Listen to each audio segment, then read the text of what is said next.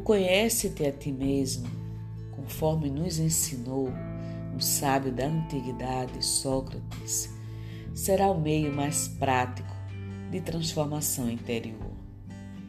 Quando por livre e espontânea vontade não nos dispomos a enveredar neste processo de autoconhecimento, buscando identificar o porquê das nossas reações negativas aos fatores externos no relacionamento social, somos impulsionados pelos entrechoques afetivos com aqueles do nosso convívio, família, trabalho, grupos sociais, a nos conhecer.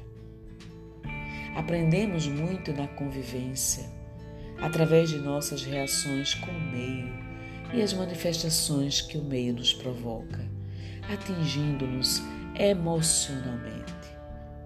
No convívio com o próximo, aprendemos a identificar nossas reações indesejáveis de comportamento e a discipliná-las. O conhecer-se é o próprio processo de autoconscientização, do reconhecimento de nossas limitações e da mobilização de esforços em superá-las. No relacionamento humano, a eficiência em lidar com outras pessoas é muitas vezes prejudicada pela falta de habilidades, de compreensão e trato interpessoal. As pessoas que têm mais habilidades em compreender os outros e têm traquejo interpessoal são mais eficazes no relacionamento humano.